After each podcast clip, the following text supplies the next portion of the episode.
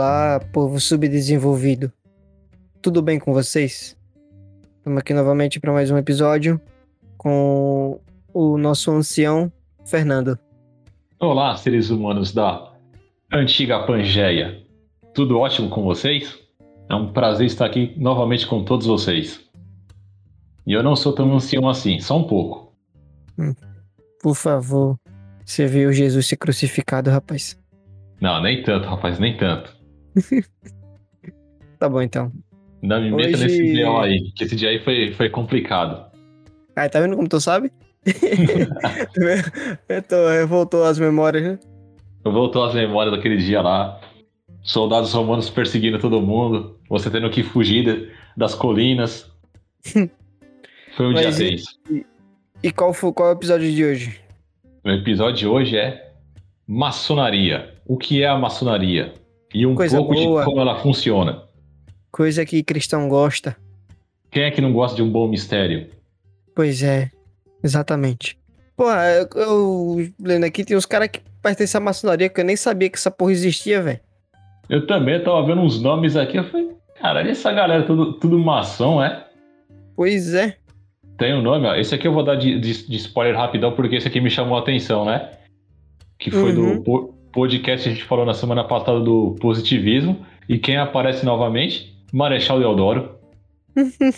eu falei, meu amigo, esse cara adora tudo que é diferente. É um positivismo, é uma maçonaria, porra. Pois é, bicho. O cara, esse cara é um apanhado de, de sociedades e de pensamentos. que falou, nada condiz com nada. O cara falou, fã clube novo? Vou entrar. Deixa eu experimentar essa onda nova. Então, bora lá. Que foi a maçonaria? O que é, na verdade, a maçonaria? A maçonaria, ela é uma fraternidade, certo? Que ela é discreta desde sua criação. Ela é caracterizada por ser uma ordem de cunho filosófico, educativo também e também progressista. Originalmente, é, o, desde o seu início, a maçonaria ela foi constituída apenas por homens, então mulheres né, não poderiam participar do, da maçonaria. A maçonaria é também uma instituição baseada na filantropia, né, arrecadando doações que possam ser distribuídas em prol do bem do ser humano. Então, não era só ali um grupo de gente bem dotada intelectualmente, né? Os caras também se serviam ali para distribuir é, doações, né? E durante o percurso da história humana, é, por ser uma fraternidade, como dito antes, discreta e com ritos conhecidos até então exclusivamente por seus membros, é, foi se criando uma aura do grupo secreto, que passou, por sua vez, ao longo dos anos, por perseguição e discriminação por ser esse grupo secreto. É, e aí começou a se criar várias místicas sobre o que seria esse, esse grupo maçônico, né? O que seria a maçonaria que, e o que eles faziam lá, né? Tanto que eles são ligados atualmente a movimentos satânicos ou aos Illuminati ou a qualquer outra porcaria aí que, que ligam à maçonaria, sem tentar entender como funciona, até porque tem esse certo mistério do que acontece dentro da, da maçonaria, e aí cria-se essas esses pensamentos, esses contos em volta dessa, desse grupo, né? Dessa fraternidade. Então, Exato. você cria uma mística toda em torno do, do grupo deles, porque justamente você não tem acesso ao grupo. Isso mesmo. É só quem é convidado a entrar dentro, ali dentro da sociedade deles que pode saber o que acontece lá dentro. Aí a galera que fica de fora cria toda essa ideia de. É, essas coisas que a gente vê representada em muitos filmes, né? E em outras mídias que os caras falam, não, é um grupo secreto, olha só, são eles que estão por trás da dominação mundial. Uhum. Então, é, é isso, né? Eles são acusados de, de que são, esse grupo são um grupo de pessoas que buscam possuir o controle mundial. Ou de ser ocultista que causava a corrupção não só na sociedade, mas também em seus valores morais. E a palavra maçom é uma tradução do francês, do français, que significa construção. Então pode-se considerar desta forma que a maçonaria seria uma associação de pedreiros. Então como é que faz para entrar na, na, maçonaria? Você conversa com seu pedreiro. Exatamente. o pedreiro mais próximo a você é um maçom. Fica atento Exatamente. a isso. Todo pedreiro é maçom. Então, se você quer entrar na maçonaria, você contata o pedreiro mais próximo. Que aí vai, ele vai mostrar o caminho a seguir até fazer parte da, da, da fraternidade. É, se você notou que durante a sua construção símbolos estranhos podem ter aparecido, como de repente um símbolo de um olho antigo, pois eu é, acho que um você G, teve contato. Exatamente. Um, um compasso.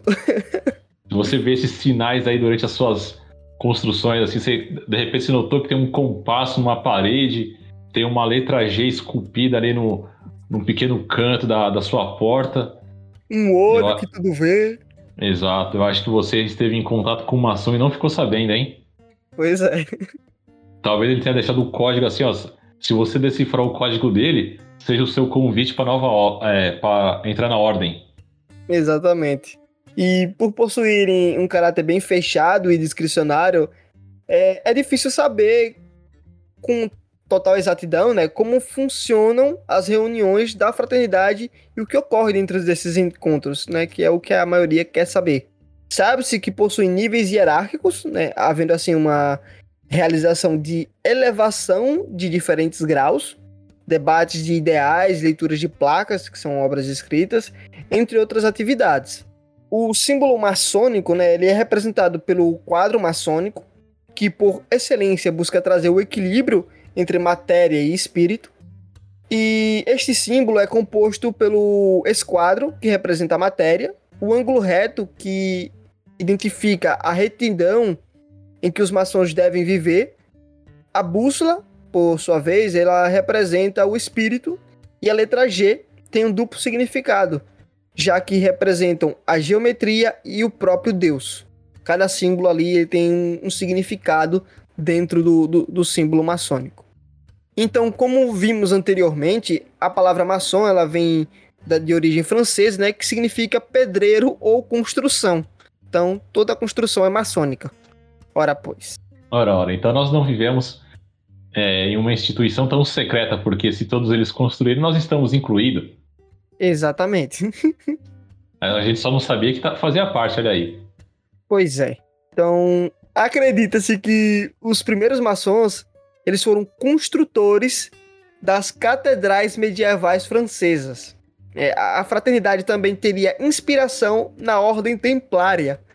Por isso, se denominaram como ordem maçônica. Então, tendo uma inspiração aí no- na ordem dos cavaleiros templários. É consenso que a maçonaria ela teria sido fundada em Londres no século XVIII quando quatro grupos se uniram para formar a primeira grande loja maçônica na Inglaterra. E é em 1923 são aprovadas e publicadas as Constituições de Anderson, considerados os textos que dariam lugar para a maçonaria moderna. E dessa maneira, os maçons também colaboraram para o primeiro desenvolvimento da Revolução Francesa. O lema da ordem maçônica é justamente liberdade, igualdade e fraternidade. E isso influenciou a Revolução Francesa, os idealizadores da, da Revolução, né? Que a Revolução Francesa não é uma revolução de baixo para cima, é uma revolução de cima para baixo. Então são os intelectuais, pequeno agru- agrupamento de, de intelectuais ali que, que dão início a esse processo de revolução, né? A, revo- quer dizer, a Revolução Francesa, né? Esses intelectuais que idealizaram a Revolução Francesa, eles iniciaram, eles se inspiraram na, na ordem maçônica, né? Além disso, a maçonaria também influenciou a independência dos Estados Unidos. Desde lá, a, a influência com o grupo ele tem se espalhado pelo mundo e não só preso a esses dois países. Beleza? Então é aí que a gente já tem um meio que a gente conseguiu trazer aqui um histórico do que é, do que foi a, a maçonaria, de como surgiu, sim, como surgiu mais ou menos, né? Mas de como surgiu, de como funciona, né? Tem um sistema hierárquico ali e tudo mais. Só que tem muita mais coisa por trás, né, Fernando? Isso mesmo. Agora a gente vai entender um pouco do que se sabe, né, até então, de como é internamente a ordem. Porque, como nós vimos, é, ela não é uma ordem secreta, mas ela é uma ordem discreta, ou seja, existem rituais ali dentro que, com o passar dos anos, acabaram meio que vazando, né? Podemos dizer assim, para o público, mas todo o contexto do que ocorre dentro das lojas maçônicas é de exclusividade deles, não é uma coisa que é propagada por aí para todo o planeta saber. E é isso que a gente vai ver agora, que é um pouquinho de como funciona lá dentro. Então, dentro da maçonaria, por exemplo, cada membro é livre para dizer se ele pertence à ordem ou não. Por exemplo, vamos supor então que eu e Mateus somos da ordem, certo? É, nós somos livres para falar publicamente, no caso, se cada um aqui de nós é ou não da ordem. O que se não, não se pode fazer, no caso, é falar pelo outro. Então, por exemplo, eu e Mateus estamos na, na ordem, né? Vamos pegar essa suposição. Eu posso falar que eu pertenço a ela, porém eu não posso compartilhar que Mateus também está incluído na ordem. Se for exposto, tem que ser de livre e espontânea vontade dele. Eu não posso falar por ele, eu posso apenas falar por mim nesse caso. Então, já, já se tem essa primeira regra imposta, ou seja, se você faz parte da sociedade, é um direito seu se expor ou não, mas você não pode expor os demais membros da ordem. E as suas reuniões elas são feitas dentro das lojas. E o que são essas lojas? Lojas são as denominações que são dadas tanto aos, aos grupos maçons como aos prédios onde eles se reúnem. Então, quando um, um homem maçom fala que ele está indo para uma loja, você entende que a, a chamada loja é o local de encontro onde todos esses membros da ordem maçônica estão indo para uma reunião, que pode ser em qualquer prédio, é, onde essa, esse pequeno grupo, essa comunidade, enfim, vai entrar em um acordo que haja suas reuniões para os debates de ideias, conversas, enfim, para iniciação dos novos membros. Então, quando você ouve falar na, na palavra loja, nessa expressão no caso, a loja vai ser referente ao local de encontro deles, que pode ser numa casa, num prédio, enfim, em qualquer local. E então, quando ocorre a admissão desses novos membros, ou chamado irmãos também, os seus convites eles chegam por uma via expressa e seguindo posteriormente a isso, eles têm um rigoroso processo de seleção, que aí tem uma pequena é, diferenciação que é assim, cada loja, ou seja, cada estabelecimento maçônico vai ter o seu próprio processo de seleção dos membros, que pode ter uma regra mais, uma regra menos, ou seja, isso é de cada loja. Mas o, o ponto principal é que vai ser um rigoroso processo de seleção. Então, por exemplo, o Matheus vai receber um convite para entrar numa loja maçom. O processo de seleção para ver se ele vai ser um membro ou não vai ser bem rigoroso. Tipo, ele não vai só receber o convite pronto apareça lá dia tal, no horário tal que ele vai entrar. Não, ele vai receber um convite porque ele se tornou uma pessoa de interesse, só que ele vai passar por um processo de avaliação desses membros dessa determinada loja, onde eles vão julgar se Matheus vai ser apto ou não a fazer parte do grupo deles. E esse processo de seleção ele inclui várias entrevistas e também a votação de cada um dos membros para a aceitação da pessoa. Então você vê que não é um processo tão simples assim de receber o convite e entrou. Quando você recebe o convite, quer dizer que você é uma pessoa que, é, podemos dizer assim, teve o seu valor até então é, identificado por eles. Só que aí eles vão, através dessas várias entrevistas, ter uma certeza se você vai ser um merecedor para entrar na ordem, fazer parte do grupo deles. E, depois de todo esse processo, esses novos membros, eles passam por uma cerimônia de iniciação, onde eles são aceitos ali dentro das suas respectivas lojas, certo? E internamente, eles vão ser divididos, como nós falamos no começo do podcast, em hierarquia. Essas hierarquias são chamadas de graus, ou seja, eles passam por uma etapa de desenvolvimento onde cada novo grau é, que eles alcançam significam que aquele membro ele reuniu as capacidades necessárias para receber o, o próximo nível da etapa. Então, por exemplo, assim, Mateus, eu vou explicar aqui rapidamente, por exemplo. Mateus entrou na ordem como eu estava trazendo no exemplo aqui, certo? Ele vai entrar inicialmente como um aprendiz. O que, que vai ser um aprendiz? Ele vai ser um cara recém-iniciado, cuja a tarefa é enfrentar em primeira instância, assim, a si mesmo como pessoa e a controlar as paixões dele. uma vez que ele passa por todo esse processo de compreensão do próprio ser dele e como ele atua perante o mundo e como ele é visto, enfim, ou seja, ele se enfrenta para se entender como uma pessoa, ele vai ter adquirido um conhecimento. Uma vez que ele adquiriu esse conhecimento do, do próprio ser dele, diante do, dos companheiros da, da maçonaria, esses membros vão ver que esse aprendiz ele já acumulou um conhecimento suficiente sobre ele mesmo e as relações dele para com o mundo e que ele está pronto para evoluir para o próximo grau. É como um exemplo que eu vi, ó, que eu acho que fica até melhor, que eu, eu vi durante as minhas pesquisas, é como se fosse, imagine assim, o período da escola. Não tem, não tem aquele período lá, primeira, segunda, terceira série, por aí vai? É como se fosse a mesma coisa. Então imagine que você entrou lá na sua primeira série. Você vai adquirir, durante aquele ano, toda uma carga de conhecimento. Durante aquele ano, como você acumula essa carga de conhecimento, você consegue evoluir para a segunda série. Na segunda série, você faz a mesma coisa, acumula uma nova carga de conhecimentos, das quais, se você tiver um total aprendizado sobre elas, você passa para a terceira série. E assim sucessivamente. Ou seja, quanto mais conhecimentos você vai adquirindo, você vai aumentando os seus graus na ordem. Então, inicialmente você entrou como um aprendiz, a segunda fase vai ser chamada de companheiro. Esse companheiro, ele é um grau intermediário, onde os maçons eles vão aprender a filosofia da ordem, ou seja, da ordem maçônica, e as relações da ordem com o mundo exterior. Então, é basicamente você vai se aprofundar no que, que é a própria ordem maçônica. Então, o que, que a ordem está pregando para você como um membro? Quais são as, as atitudes verdadeiras dela? Como é que funciona? E como é que é a sua relação fora da ordem com é, família, o mundo, a sociedade em si como um todo, sendo um homem da maçonaria, no caso. Exatamente. E quem comanda esse, essa, esse grau aí, quem, quem ministra, é o companheiro Lula. Companheiro Lula? É. O Lula virou maçom também? Companheiros e companheiras, que imitação horrível do Lula. Companheiros e companheiras desse Brasil. Só queria deixar dar, dar esse adendo aí.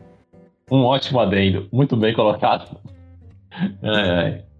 E aí nós temos um outro nível. Então nós já vimos que tem aprendiz companheiro, que é o companheiro Lula aí no caso, que entrou nessa Exatamente. ordem. e caso você seja um bom companheiro, você vai passar para o próximo nível, que é o quê? É o mestre.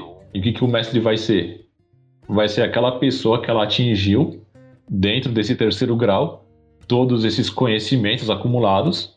Então ele vai poder participar de todos os ritos referentes à loja maçônica e vai poder ter acesso ao conhecimento espiritual envolto à ordem maçônica. E dessa forma, quando eles tiverem que enfrentar a morte, né, eles vão poder ir de encontro a uma vida eterna, pelo que eu pude entender, de uma forma, eu diria, mais plena, porque ele seria uma pessoa que, em vida, ele obteve. Eu posso estar errando agora na minha fala, mas eu entendi que eles podem ter todo um, um cabedal de conhecimento, ou seja, ele evoluiu dentro de todos os campos de conhecimentos que fossem possíveis. Ou seja, que vai dar para ele um. Como é que eu posso dizer isso? Vai dar um passo além do que o cidadão comum na hora da sua morte. E uma coisa curiosa é que no Brasil, o último grau, ou 33 grau, do, dentro do rito brasileiro é chamado de servidor da ordem da pátria e da humanidade. Por quê? Esse vai ser o grau mais elevado que permite ocupar quaisquer cargos dentro da própria ordem. Porque além do mestre também existem grão-mestre, por exemplo, ou seja, existem outras hierarquias dentro da ordem maçônica. E no Brasil. O cara chega no. O cara chega no level 33, o cara já zerou o game. Basicamente é isso. O cara vai galgando níveis ali, amigo. Ele começou lá no, no modo noob dos jogos, né? Como aprendiz. E ele foi galgando. E aí vai ter um momento lá que ele vai chegar no topo, que ele vai ser um mestre, um grão-mestre, que é onde ele já, já vai ter literalmente todo o conhecimento acerca do, do que é a ordem em como ela funciona. Ou seja, ele vai ser agora um cara capacitado até mesmo para guiar os novos membros, né? Afinal, pode-se comparar ele com um professor, né? Já que ele teve todo um aprendizado, ele pode guiar os outros. Uma curiosidade é que estima-se que existam mais de 170 mil maçons distribuídos pelo Brasil e que possivelmente existam assim cerca de 4 mil lojas deles. Não são dados exatos atualizados, mas seria aproximadamente isso de em questão de números no Brasil, né? E para entrar na ordem, alguns requisitos são exigidos, né? Então, por exemplo, você tem que ter 18 anos já, além de possuir as indispensáveis condições culturais, como eu citei, que é uma parte importante, e também, mais importante ainda, as condições morais que lhe permitam compreender e cumprir com todos os princípios da ordem. Lembrando que atualmente existem lojas maçônicas que são voltadas totalmente para as mulheres, que, como o Matheus citou no começo do podcast, originalmente, quando a ordem maçônica foi nascendo, ela era uma ordem exclusivamente fechada para os homens. A única maneira das mulheres terem um certo grau de participação dentro da ordem era se elas fossem parentes de alguém ali do pertencente à ordem, né? Então, por exemplo, é, se ela fosse uma mãe, se ela fosse uma irmã, uma esposa, ela não teria acesso a todos os ritos da ordem maçônica por completo, mas elas poderiam minimamente ter assim uma familiaridade com o que acontecia lá dentro, já que ela era familiar de algum membro. E com o passar dos anos até a nossa atualidade, isso foi mudando. Começou-se a criar o que eles chamavam de, é, se eu não me engano, de é, lojas mãe, alguma coisa assim. Eu não sei se eram lojas mãe, agora me, me fugiu da cabeça se eram lojas mães ou eram lojas adotivas, alguma coisa assim, que eram uma referência a lojas inicialmente ali que foram voltadas para as mulheres, mas elas tinham uma dependência das lojas, lojas maçônicas masculinas, que era meio que é, era uma ordem para elas, só que estava sob a tutela do, da ordem do, dos homens, entende? Não sei se ficou claro exatamente. Entendi, era entendi. Era meio que tinha que funcionar, mas sob a vigilância e guiadas por eles.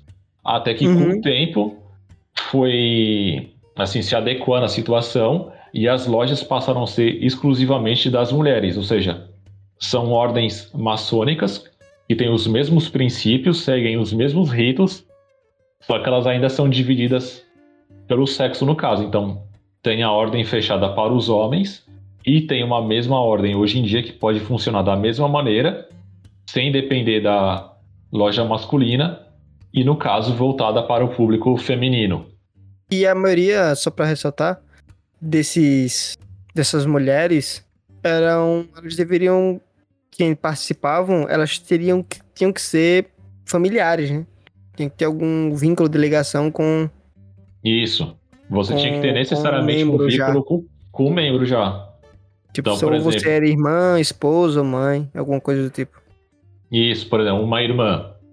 Uma irmã do, do rapaz que fazia parte da ordem matônica, ela teria pelo menos minimamente o acesso à ordem.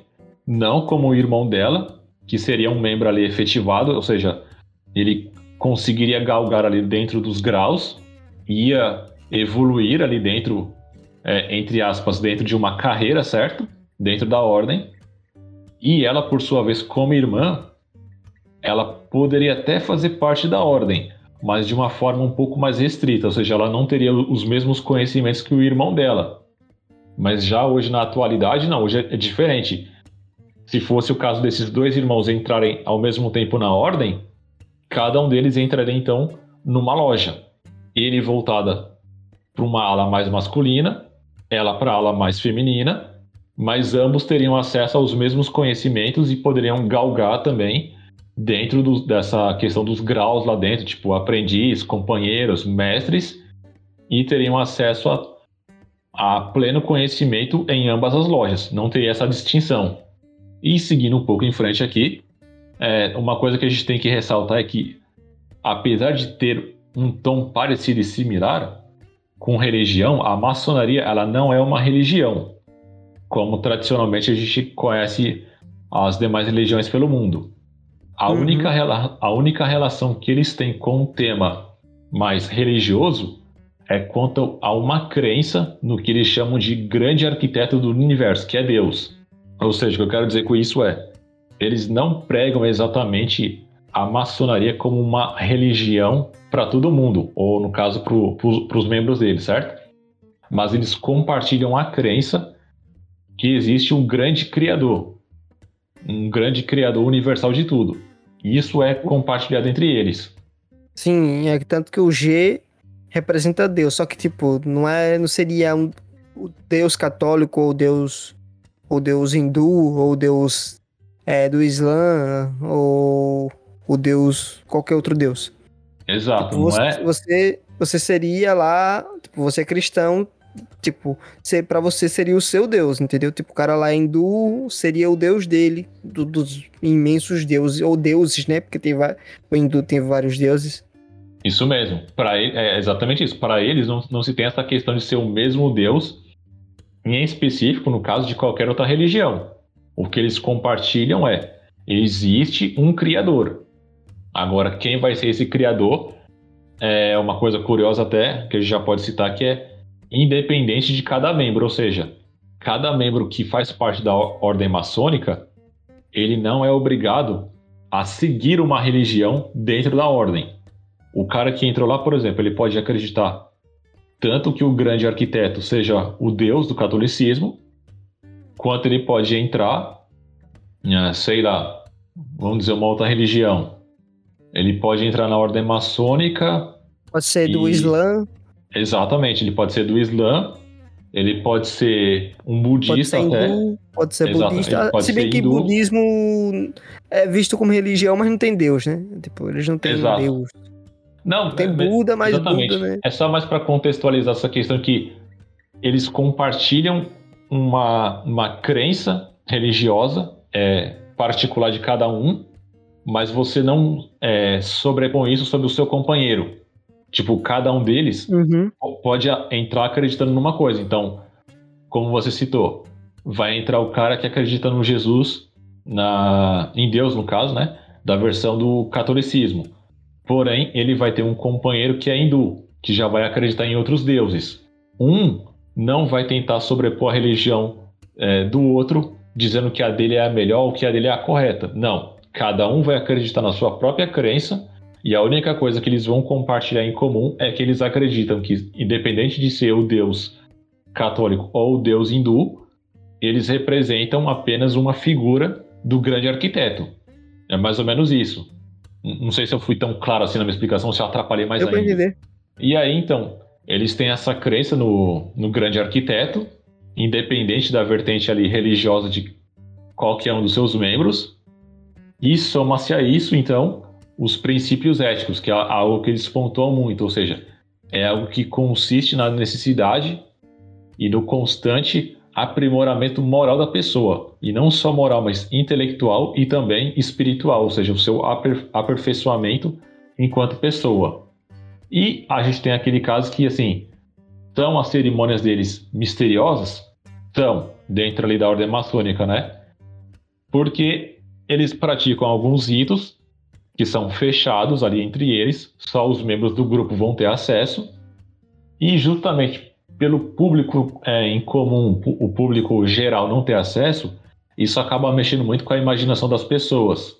E aí tem toda essa questão que nós já comentamos aqui, que é as pessoas começam a especular o que, que eles tanto fazem lá dentro de misterioso, né? Tipo, o que, que tem lá dentro, por que, que os ritos são secretos, por que, que ninguém pode ter acesso fora da ordem, por que, que é algo tão exclusivo, o que, que eles querem, afinal, com a ordem maçônica. E aí tem toda aquela teia, né, de teorias da conspiração que nós conhecemos por aí. E seguindo aqui um pouco em frente, a gente pode falar um pouco então como isso afetou, é, ressaltar um pouco, né, de como a maçonaria ela afeta a política. E isso no sentido de que relações entre a maçonaria e a política, elas não existem uma regra clara. E o que eu quero dizer com isso, uma regra clara?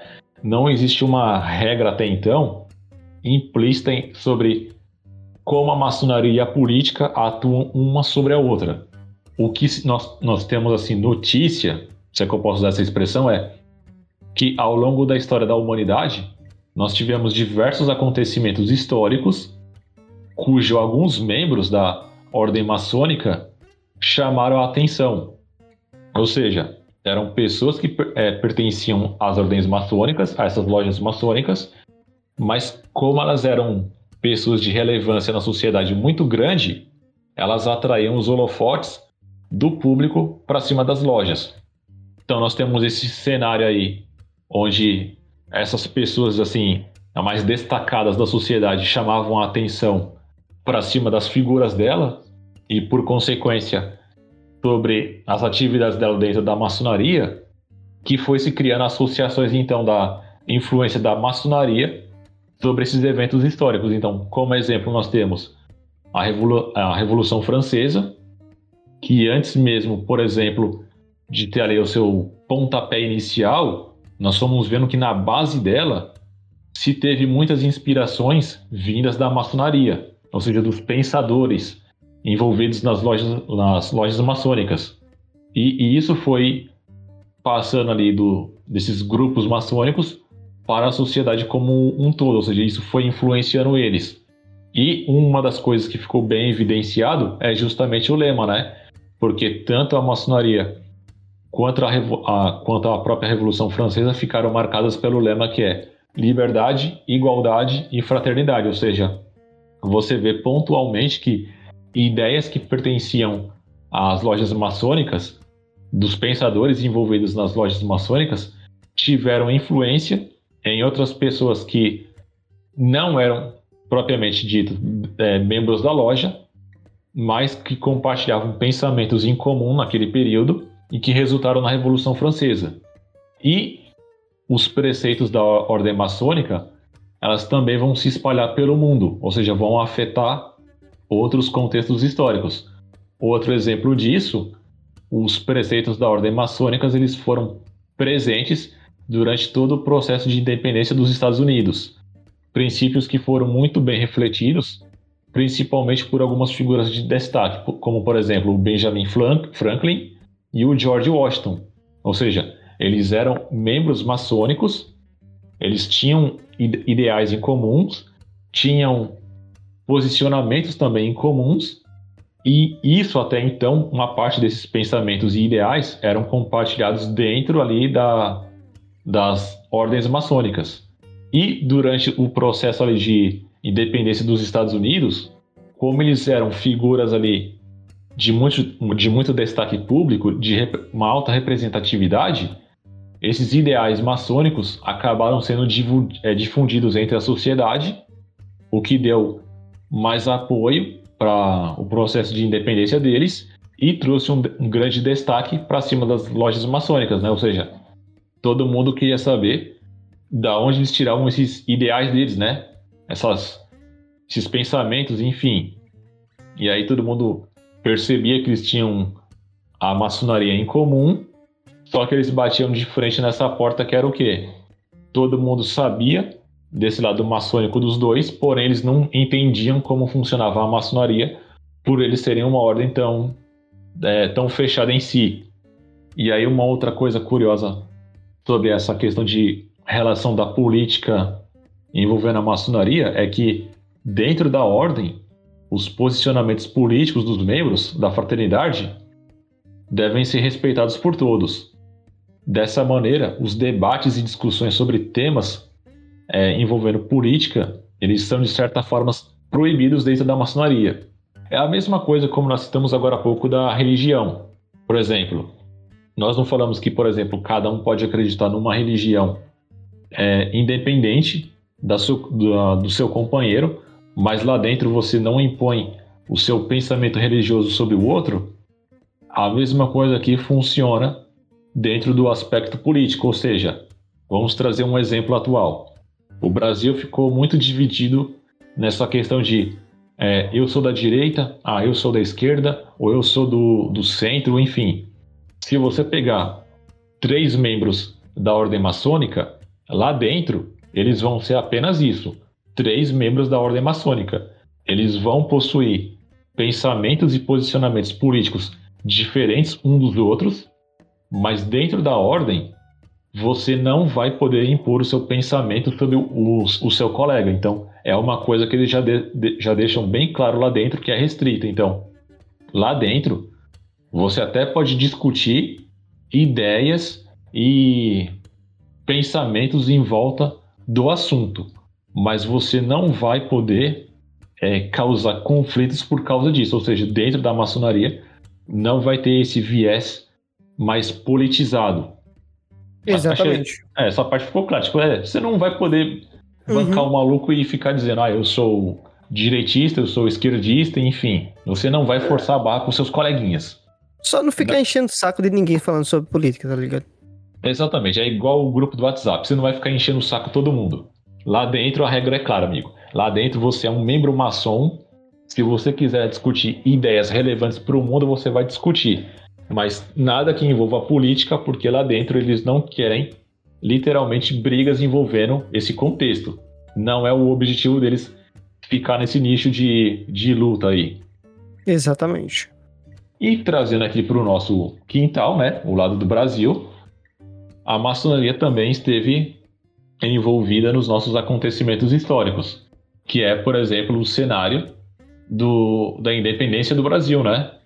Ou seja, a maçonaria já estava aqui envolvida no, no nosso contexto, no, no Brasil, e nós tivemos lideranças que tiveram relevância fortemente com a independência do Brasil. E quais eram essas personalidades que tinham essa, essa fama entre o público brasileiro que se tem um destaque dentro da maçonaria? Nós temos, por exemplo, os líderes Gonçalves Ledo e José Bonifácio de Andrade Silva. Ou seja, Isso é quem famoso. É que não... Exatamente. Quem é que nunca ouviu falar no José Bonifácio, que não sabe da participação dele ao, ao lado de Dom Pedro na finalização ali de todo o processo, ah, não, criação e finalização, né, de todo o processo da independência do Brasil. Uhum. Inclusive o, o Dom Pedro I, ele recorreu à ordem para declarar a independência, né?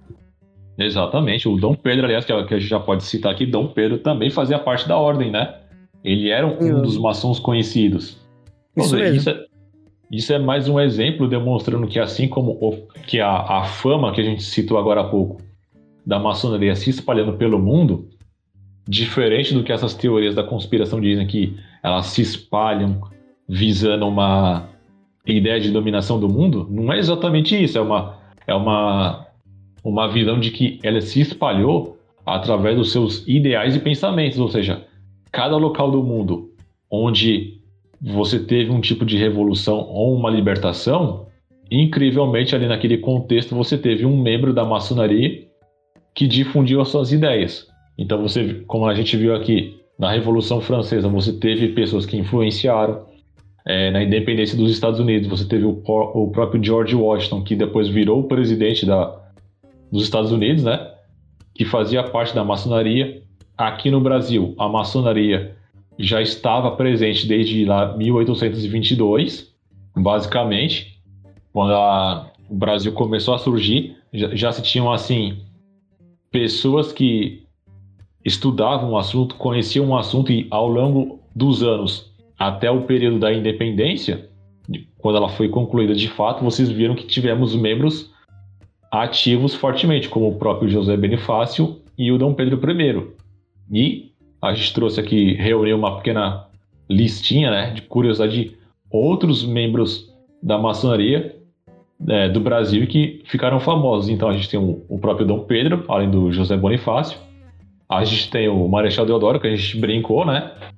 Tivemos o José do Patrocínio, o Rui Barbosa, Pixinguinha, o Luiz Gonzaga, o Milton Gonçalves. E agora vem alguns nomes que eu acho que esses vão chamar mais a atenção da lista, né? Nós tivemos nosso grande aí, o Michel Temer, olha só, hein? Nosso querido vampirão. Vampirão aí, na ordem maçônica, tá vendo? Esse aí eu já Tive... sabia, esse aí. Tivemos o Hamilton Mourão. O Hamilton Mourão me pegou de surpresa, é isso aí eu já não sabia. O Hamilton Mourão, quando eu, eu vi o nome dele na lista, eu lembrei, né, que teve até toda aquela polêmica com o Bolsonaro, né, que ele uhum. a, apareceu naquela reunião maçônica, aí os caras começaram a divulgar um monte de foto do cara, matéria, meme, com a foto do Beuzebu no fundo da parede. Sim, os caras começaram a editar e foda-se, tá ligado? Os caras espalhou que tinha um Beuzebu no meio da reunião do, da maçonaria. E uma personalidade aqui. imaginário, né? Só, só tô cortando um pouco. Vem daquele imaginário, né? Que a gente falou, tipo, que a maçonaria tá envolvida com o satanismo, que tá envolvido com seres malignos. É, exatamente. Tipo, mostra aquela foto lá com o pessoal com aquele. Eu acho que o nome correto não é esse, mas é tipo um, um avental que eles usam. Que tem um, sim, sim. um símbolo. Aí tinha é, aquela o símbolo do Gmail. Isso, é, exatamente. É o, o gelo que virou o Gmail, né? Na roupa do Mourão. Aí botaram o Beuzebu na parede atrás dele. Cara, inventa cada coisa. Brasileiro é foda. Essa que você falou do Gmail agora veio com clareza na cabeça. Eu tinha esquecido dessa do Gmail, mano. e por último, mas não menos importante, acho que é o mais importante da lista: Palhaço Carequinha. Olha aí, grande carequinha, hein? eu nunca ouvi falar. Eu já tinha Desse... ouvido falar dele, mas não, conhecia, não conheço a história dele, infelizmente. Nunca ouvi, nunca ouvi falar. Desses que, que estão na lista, né? Vários participaram de momentos importantes da história do Brasil, né? Dom Pedro I e José Bonifácio no processo de independência do Brasil. Então, o, a maçonaria ela vai estar presente ali nesse processo de independência, de ruptura da colônia portuguesa do Brasil com Portugal. E também vai estar presente no processo de golpe da República em 1889 com Deodoro da Fonseca e Rui Barbosa.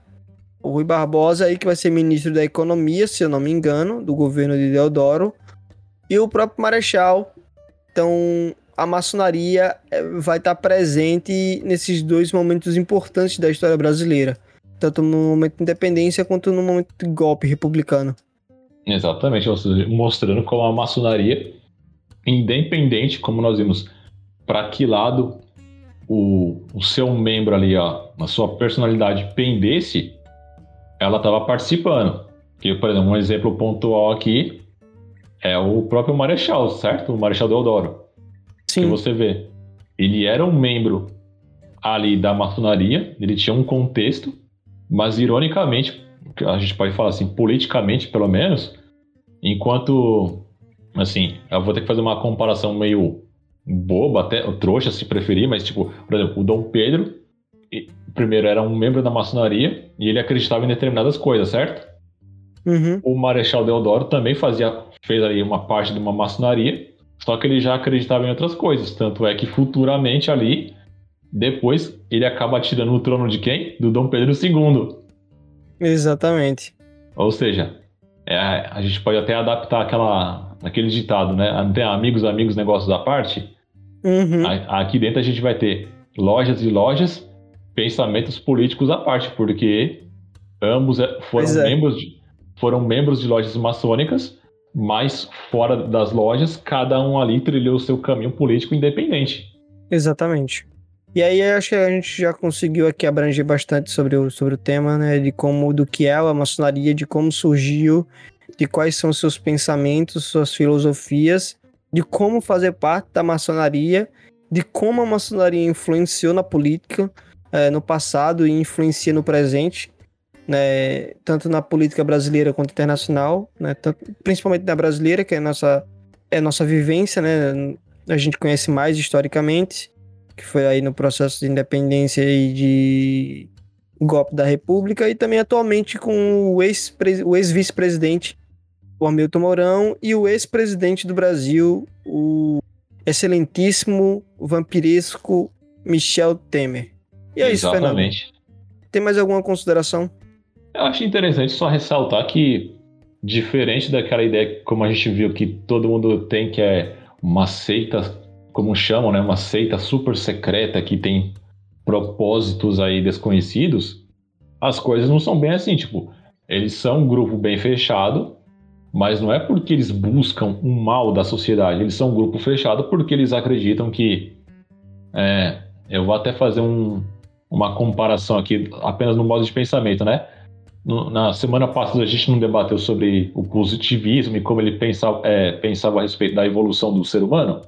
Eu diria que é até quase a mesma coisa, porque eles buscam membros é, para fazer parte da sociedade deles, ou seja, da ordem maçônica, mas que sejam membros que se adequem aos princípios, ou seja, eles querem pessoas que sejam é, de um ciclo cultural adequado, não de classe social, de círculo cultural, ou seja, pessoas que possam compreender a filosofia da ordem, pessoas como nós vimos que, uma vez que sejam aceitas e também queiram fazer parte da ordem, busquem por uma evolução pessoal nos mais diversos campos, ou seja, cultural, moral, ético, até mesmo espiritual.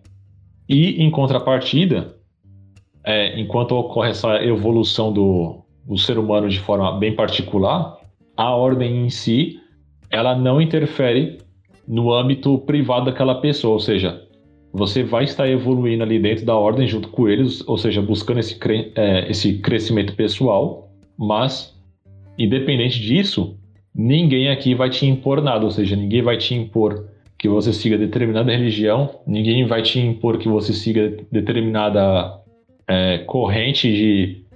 Hum, como é que eu posso dizer? Corrente ideológica de partido, ou seja, lá dentro você é apenas isso, você é um cara que está buscando uma evolução. Fora disso, esses outros aspectos vão ser coisas apenas particulares e bem pontuais de cada pessoa. Acho que só isso que eu queria ressaltar mesmo. Show de bola. Então é isso. Se você gostou desse episódio, compartilhe com seus amigos, com seu vizinho, com todo mundo que você gosta e também não gosta. Então esqueça de seguir a gente nas plataformas de distribuição de podcast, principalmente o Spotify mas a gente também tá lá no Deezer, no Cashbox, no Amazon Music, no Google Podcast, no Apple Podcast e outras plataformas nesse, nessa internet sem lei. Beleza? E qualquer dúvida, qualquer questionamento, qualquer correção histórica ou de pensamento que foi descrito aqui nesse episódio, você pode enviar uma mensagem pra gente no, no direct do Instagram, arroba História em Versões. Inclusive, se quiser, a gente não posta muita coisa por lá. Só divulga os episódios. Mas se quiser seguir a gente, fique à vontade. Beleza? Então é isso, Fernando. Valeu. Até uma próxima. Aí, até uma próxima. Obrigado por nos ouvirem. E ressaltando só aqui, como o Matheus falou, qualquer coisa a respeito desse tema aqui e de outros que vocês queiram pontuar alguma coisa ou corrigir, é só entrar em contato com a gente que a gente faz a devida correção no próximo episódio. Então é Exatamente. isso. Obrigado por nos ouvirem. E um pequeno adendo que eu estava pensando aqui. Eu acho que não vai ser possível, pelo menos no momento, a gente conseguir, mas seria interessante alguém que tivesse um conhecimento maior, um dia, pelo menos, tentar participar com a gente. O que, que você acha? É, é, se você aí que é membro da maçonaria ou tem algum conhecimento, um estudo elevado. Exatamente. Pode, e que não pode tenha... mandar mensagem também. É, e que não tenha, obviamente, nenhum tipo de restrição que possa atrapalhar a vida da pessoa e queira compartilhar um conhecimento do, do que é ela com mais propriedade, né? De, por exemplo, quais os princípios deles diante da sociedade e queira expor isso, contar como é que funciona de verdade, estamos aí também. Pois é. Então é isso. Valeu e até a próxima. Valeu e até mais.